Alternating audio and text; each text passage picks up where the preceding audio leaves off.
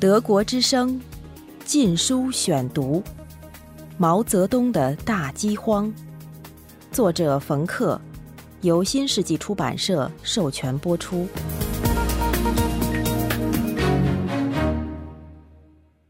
第十三节：残酷斗争。军队受到清洗。林彪这个可以靠他查出军队中任何反对思想的人，因为在庐山的表现受到了奖励，取代了彭德怀。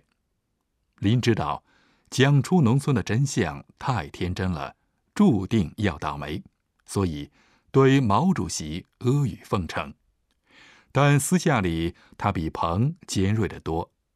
他在后来被红卫兵抄出的日记中说：“大跃进。”是空想，一塌糊涂。一个领导人的内心世界和他的公开声明之间，居然差了十万八千里。但全国上下随着清洗运动的展开，党的干部们竞相证明自己对主席和大跃进的忠心。基调是由上面定的，彭真为这场斗争敲锣打鼓。使用了后来文革那种语言，批判要深刻，无非是战友、同事、夫妻关系，要按原则办事。负责农业的狂热的谭震林指出，敌人盘踞在最高层，这次斗争要同老战友分家。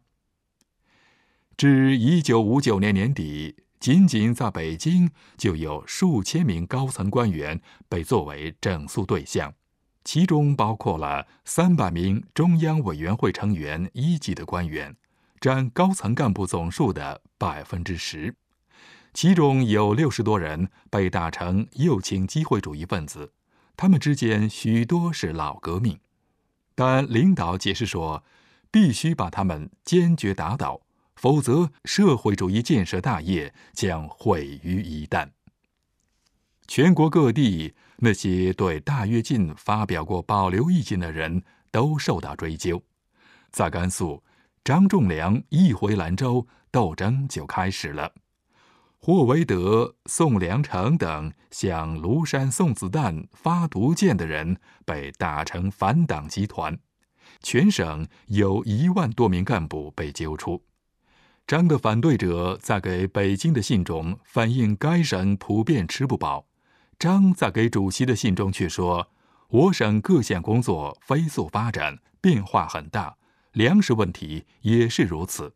目前全省夏田普遍丰收，绝大部分地区已经收割完毕，秋田生长很好，丰收在望。”后来，在一九六零年，他的省。变成人间地狱之后，他再次写信借示饥荒死亡，归咎于反党集团的领导霍维德。张把这种大规模死亡轻描淡写的称为“一个手指和九个手指的关系”。大跃进路上的绊脚石被搬开，在云南，工商厅副厅长因批评粮食短缺和人民公社。以及在播放毛泽东讲话录音时打呼噜而被革职，在河北，水利厅副厅长因为对炼钢运动中拆毁暖气片是否明智表示怀疑而被清除。一些反对公共食堂的领导人被指责放弃社会主义和复辟单干政策。安徽省副省长张凯帆和他的盟友被解除职务。毛泽东怀疑。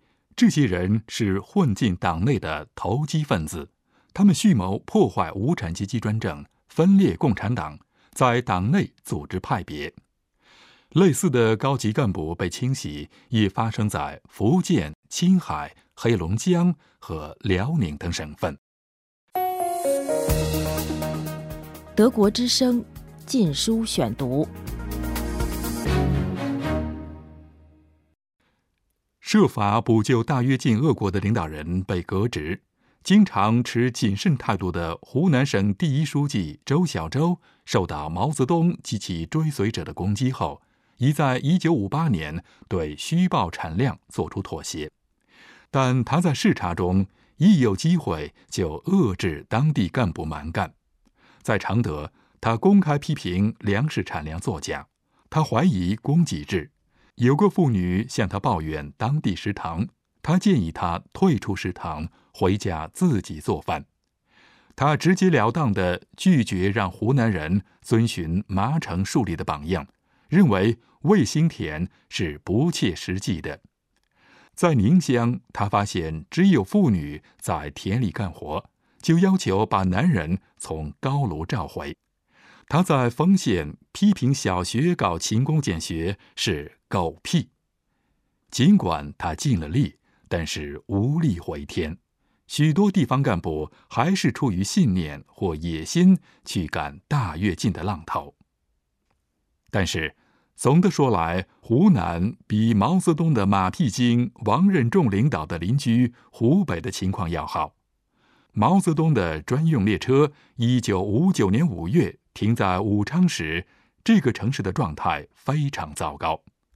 即使在毛泽东下榻的宾馆里，也没有肉，没有香烟，蔬菜极其有限。毛泽东的故乡湖南省的长沙则不同，仍然有露天的餐厅在营业。